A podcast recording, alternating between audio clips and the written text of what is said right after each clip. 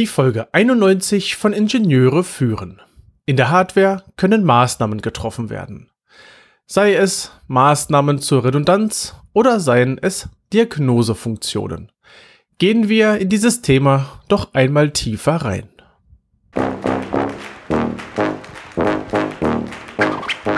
Guten Tag, hallo und ganz herzlich willkommen im Podcast Ingenieure führen, der Podcast für Führungskräfte in der Elektronikentwicklung. Es geht um Führung von Ingenieuren, Schnittstellen zu anderen Fachabteilungen, Qualitätssicherung im eigenen Bereich und weitere Themen direkt aus der Praxis. Guten Tag, mein Name ist David Kirchner, ich bin Führungskraft in einem mittelständischen Unternehmen, freiberuflicher FPGA-Spezialist, Reviewer und Lehrbeauftragter an der Beuth Hochschule in Berlin. Es werden Maßnahmen in der Hardware benötigt. Nur, wo finde ich hier irgendwelche Informationen? Gibt es nur die 61508 dazu? Ich habe mich mit diesem Thema ein wenig auseinandergesetzt und das Ganze in ein Webinar gegossen.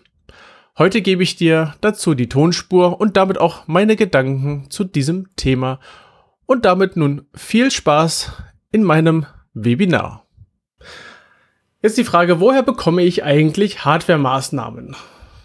Und ich glaube, da müssen wir sogar noch ein bisschen weiter fragen. Nicht nur, woher bekomme ich die Maßnahmen, sondern ähm, was suchen wir eigentlich hier? Kleiner Spannungsbogen. Wir suchen einerseits Hardware, also unter Hardware-Maßnahmen können wir zwei Sachen suchen. Wir können einerseits sagen, okay, wir schauen uns an, wie bekommen wir die, die Sicherheit hin, dass unser System funktioniert. Das ganze Thema Redundanz. Und zum anderen haben wir auch noch die Diagnosemaßnahmen. Also welche Maßnahmen sollte ich oder muss ich treffen, um bestimmte, äh, ich will es mal weich sagen, Richtlinien zu erfüllen. Und die Frage ist, wo suchen wir eigentlich? Also die Suche, auf die wir uns begeben, wo könnten wir fündig werden? Na ja, klar, wir machen Google auf, tippen da was ein und landen irgendwo. So, also Internet ist, kann so ein bisschen Hinweise geben, ist aber aus meiner Sicht nicht unbedingt zielführend. Wir werden sehr viele Informationen erhalten. Irgendwelche Foren, äh, in denen Sachen eingetragen werden oder Blogartikel werden geschrieben. Okay, ich habe auch ein bisschen was geschrieben zu verschiedenen Themen. Ähm, das sind alles nur Hinweise. Also was könnte sozusagen der richtige, äh, der richtige Ort sein, wo wir etwas finden? Dichter dran sind wir, wenn es im Unternehmen schon Geräte gibt, die bestimmte Diagnosen implementiert haben. Bei denen FMEDAs auch schon durchgeführt wurden, wo es äh, ja, Beschreibungen, Dokumente gibt. Das heißt, vorherige Geräte ist auf jeden Fall schon mal die richtige, so also aus meiner Sicht zumindest, ein, ein sehr guter Weg, um hier Informationen zu erhalten über die verschiedenen möglichen Maßnahmen, die getroffen werden können. Das Thema hatten wir letzte Woche auch kurz angeschnitten. Das war das Thema, ähm, dass wir auch die vorigen Geräte einfach nutzen können, anstatt eine neue FMEDA zu machen. Wir können da den Bewährtheitsansatz gehen, den Bewährtheitsansatz nutzen, um uns die Arbeit zu erleichtern. Und genau das Gleiche versuche ich jetzt auch hier näher zu bringen. Schaut in die bisherigen Entwicklungen, in die bisherigen Geräte hinein. Was gibt es denn hier für Möglichkeiten, die ähm, ja, bestimmte Punkte dadurch schon erfüllen können im Bereich der Elektronik? Der andere Punkt, den ich stark empfehlen kann, sind Normen. Okay, aber Plural steht eine Norm. Ich hätte auch noch Richtlinien hinschreiben können, denn ich habe noch einen kleinen, ähm, ich mache nachher noch mal einen kurzen Abstecher in eine andere Richtung. Ja, vorherige Geräte, hatte ich gerade schon gesagt, das ist eine Möglichkeit, um ähm, mögliche Ansätze zu finden, welche Hardware-Maßnahmen brauchen wir oder können wir verwenden für die verschiedenen äh, Aufgaben hier. Das heißt, wir prüfen die Bewährtheit ähm, wir können, sofern noch im Unternehmen vorhanden, die Entwickler des Gerätes befragen, das diese Funktion schon beinhaltet. Also hier haben wir tatsächlich die Möglichkeit, wenn wir den Entwickler noch im Haus haben, ihn mit ranzuziehen. Es kann sein, dass er in einem anderen Projekt drin steckt und unter Umständen nicht die groß, äh, nicht die viele Zeit hat dafür, sich damit zu beschäftigen. Aber zu befragen, zielgerichtet zu befragen, das klappt eigentlich sehr gut. Naja, und der dritte Punkt hatte ich auch schon angerissen. Wir kramen die Schaltpläne aus dem Archiv. Und wenn ich Archiv meine, äh, habe ich es tatsächlich erlebt, es gab Papierarchive, ähm, wo das Dokument dann erstmal herausgesucht, eingescannt wurde und dann hatte man ein PDF eines gescannten Schaltplans. Ähm, waren halt ältere Geräte. Also ja, auch hier krame im Archiv und suche dort passend äh, die Unterlagen zusammen. Was haben wir noch? Normen und Richtlinien. Und das ist so ein Stück weit mehr das Thema von heute. Wir haben die IEC 61508 Teil 2 zum Beispiel, weil das ist die Anforderung an sicherheitsbezogene elektrische, elektronische, programmierbare elektro elektronische Systeme. Mann, ist das ein Zungenbrecher. Also die EEPE-Systeme. In dem Teil 2 finden wir ähm, den ganzen Weg beschrieben. Wie entwickeln wir überhaupt ein äh, Gerät, damit es irgendwelchen Sicherheitsnormen, äh, der Sicherheitsnorm 61508 entspricht. Wie erreichen wir unser Sicherheitsziel? Ähm, welche Kennzahlen sind zu erreichen? Und ja, was ist eigentlich zu tun? Das ist in dem Teil 2 sehr schön beschrieben, halt mit Bezug auf Hardware. Falls jemand Software machen möchte, schaue in Teil 3. Ähm, es gibt auch noch den Teil 7, auf den kommen wir später noch. Und dann gibt es eine Richtlinie und da möchte ich nachher auch kurz reinschauen. Das ist die SIRF 2019. Ja, eigentlich 2000, also 2019 überarbeitet, freigegeben 2020. Ähm, die gibt's schon einige Jahre.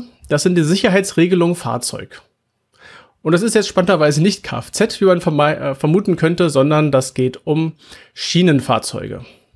Ich war viele Jahre im Bereich der, des Schienen, äh, der Schienenfahrzeuge unterwegs, habe dort auch ähm, SEAL 2 Projekt hardware-seitig bearbeitet.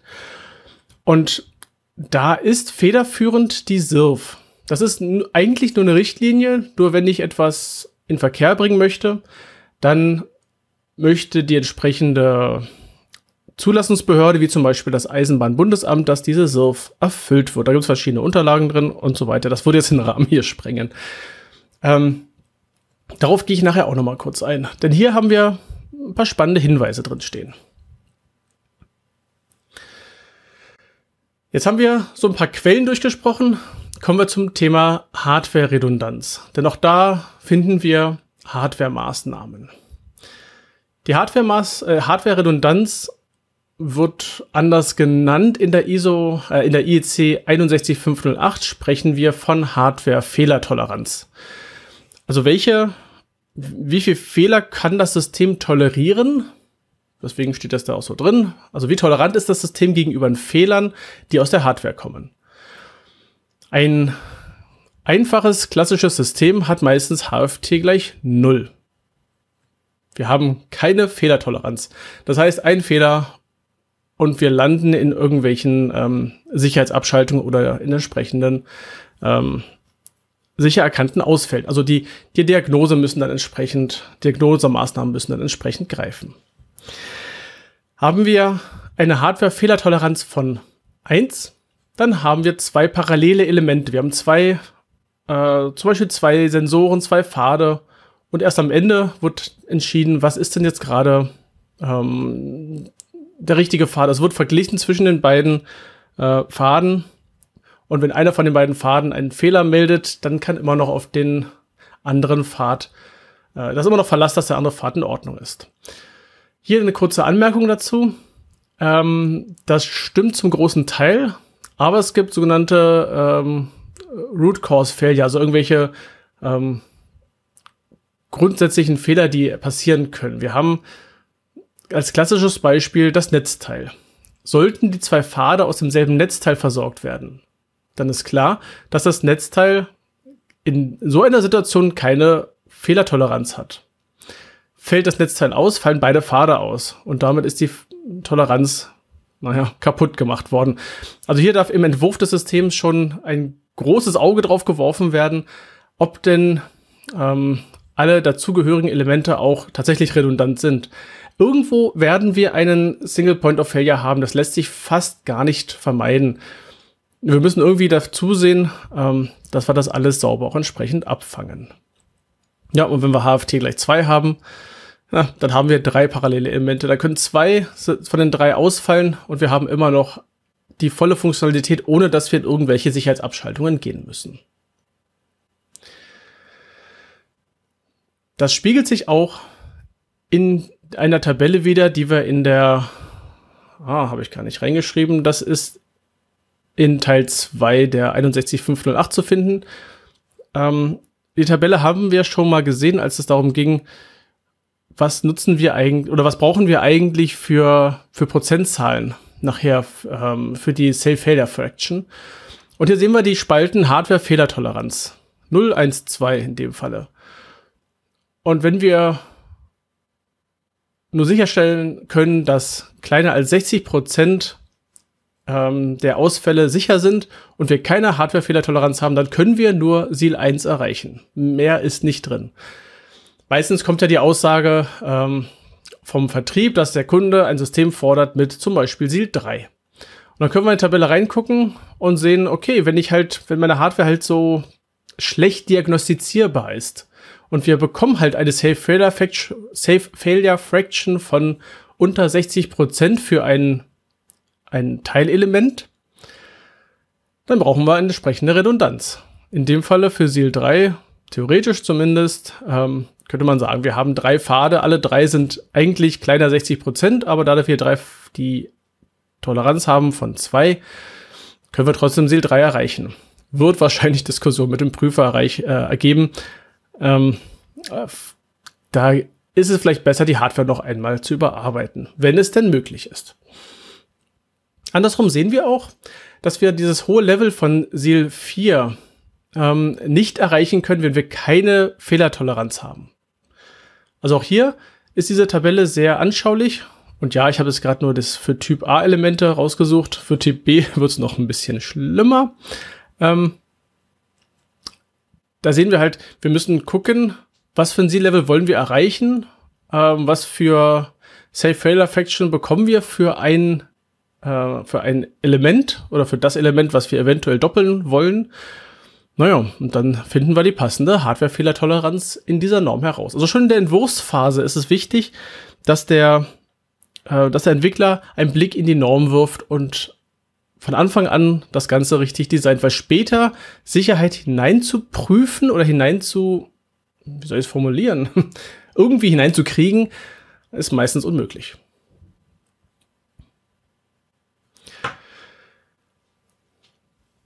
Gehen wir weiter aus der Hardware-Fehlertoleranz zu den Diagnosefunktionen. Auch eine Hardware-Maßnahme.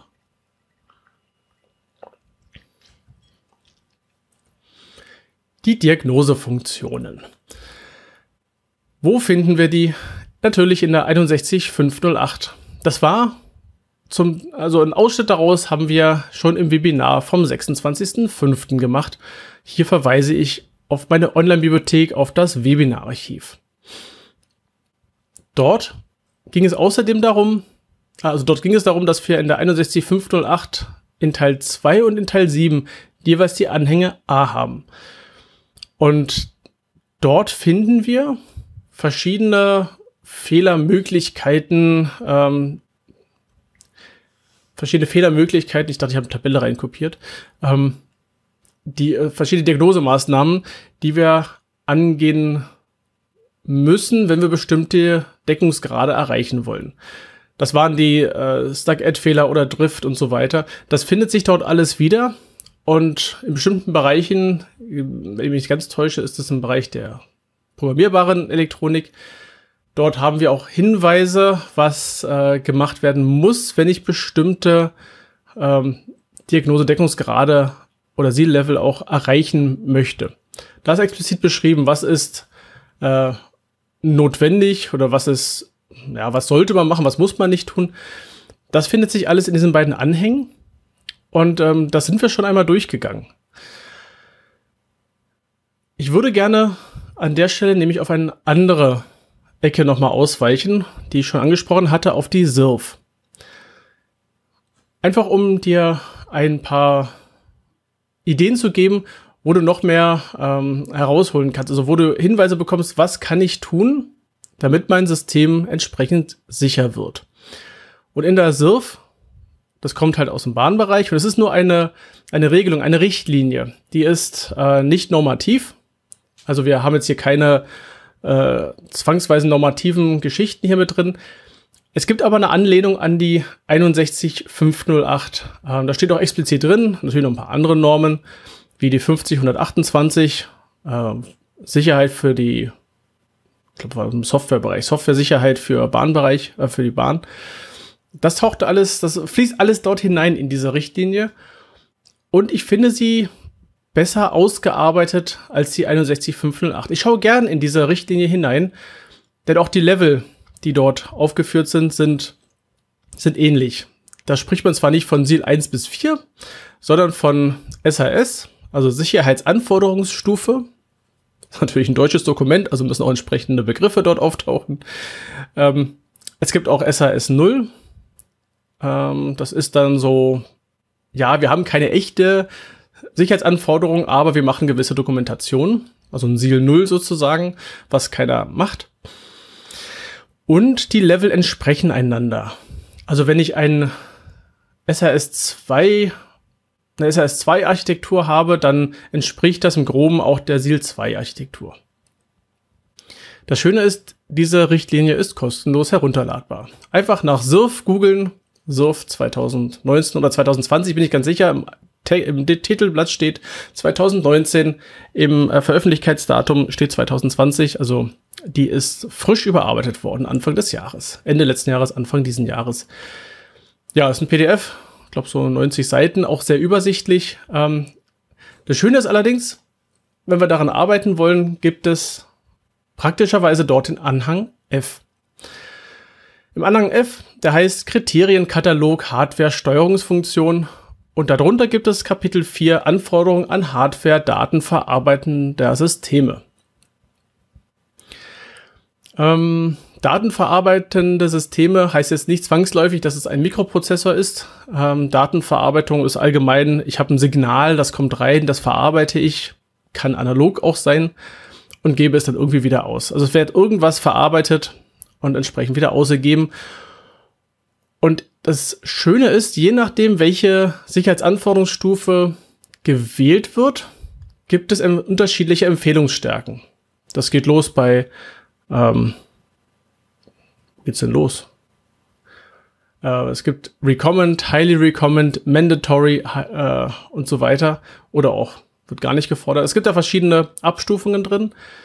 Und teilweise gibt es je nach Sicherheitsanforderungsstufe auch unterschiedliche Maßnahmen. Also je höher die Sicherheitsstufe ist, desto detaillierter und desto mehr Maßnahmen sind zu ergreifen. Da reicht es vielleicht nicht mehr einfach nur den Stack-Add-Fehler zu haben, sondern du darfst auch gerne mal die die Drift betrachten oder die Oszillation betrachten von einem Bauteilausfall. Und hier möchte ich kurz in zwei Beispiele einsteigen, um das ein bisschen klarer zu machen. Und zwar haben wir das Beispiel der äh, aus dem äh, Bereich der Maßnahmen zur Selbstüberwachung, äh, Maßnahmen Tabelle 31, Maßnahmen für die Hardwareüberwachung in Abhängigkeit von der Sicherheitsanforderungsstufe. Was ich hier spannend finde, ist einerseits, wir haben hier die verschiedenen Maßnahmen, die gewählt werden sollten. Ähm, da steht auch ein Hinweis, es ist eine der Techniken zu wählen. Also entweder mache ich einen Selbsttest des Prozessors oder ich mache einen gegenseitigen Vergleich durch Software im speziellen redundante Prozessoren hier. Also sprich, ich habe zweikanalige Anlagen. Also entweder mache ich einen Selbsttest, das ist in Ordnung, kann ich machen. Dann ist aber auch gefordert, der Selbsttest muss unterstützt werden durch Hardware.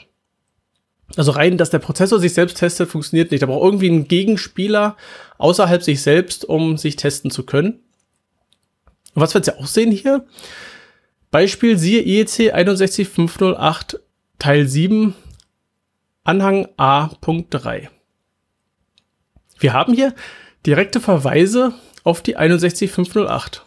Ich finde allerdings, dass die, ähm, die Auflistung hier der Maßnahmen oder Techniken für die Hardwareüberwachung besser beschrieben sind, besser dokumentiert sind. Und hier steht auch, bei SARS 1 und 2 ist es recommend, dass das getan wird. Also es sollte gemacht werden, ist aber jetzt nicht zwingend erforderlich.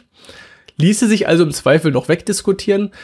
Bei, äh, bei SAS 3 bis 4 oder sich als Anforderungsstufe 3 oder 4, da ist es highly recommend. Wenn ich hier das weglasse, dann wird der Prüfer schon mal, ein, äh, mal über die Brillengläser hinweg gucken und genau nachfragen, wie kann man denn etwas highly recommend einfach weglassen. Also hier ist es empfehlenswert, tatsächlich hier darauf einzugehen und das entsprechend einzubauen. Und wie gesagt, es gibt hier zwei Möglichkeiten. Wir haben entweder einen Prozessor, dann muss er sich selbst testen, unterstützt durch Hardware. Oder wir machen einen gegenseitigen Vergleich durch Software, indem wir halt zwei Prozessoren haben, die sich gegenseitig überwachen können. Ein anderes Beispiel, Maßnahmen in der Hardware-Architektur. Da haben wir die Tabelle 21. Maßnahmen für die Hardware-Architektur, in Klammern sich ausschließende Alternativen, also nicht alles einbauen, sondern entweder oder oder oder, in Abhängigkeit von der Sicherheitsanforderungsstufe. Und da sehen wir auch wieder die Sicherheitsanforderungsstufen 1 bis 2, beziehungsweise 3 bis 4. Manchmal ist halt so zusammengefasst, manchmal ist auch je Stufe aufgetragen. Und in Architektur gibt's hier halt, äh, wird halt gesagt, es ist recommend, einkanalige elektrische, äh, elektronische Struktur mit Selbsttest und Überwachung zu bauen oder eine zweikanalige elektronische Struktur zu bauen oder, und das ist übrigens beides nicht zulässig für sie, also für SAS 3 und 4. Für 3 und 4 brauchen wir zweikanalige elektrische Strukturen basierend auf der Fail-Safe-Struktur durch Redundanz mit Fail-Safe-Vergleich oder eine einkanalige Struktur basierend auf Fail-Safe durch unverlierbare Eigenschaften oder und so weiter. Gibt es halt verschiedene Auflistungen. Und auch hier finde ich das Ganze ähm, geht viel tiefer als die 61508. Ich kann also stark empfehlen, für Hardware-Maßnahmen nicht nur die 61508 durchzuschauen, also auch dort hineingucken in die Kapitel, in die Anhänge A von Teil 2 und Teil 7, ähm, sondern auch zum Beispiel mal in dieses Dokument hineinzuschauen.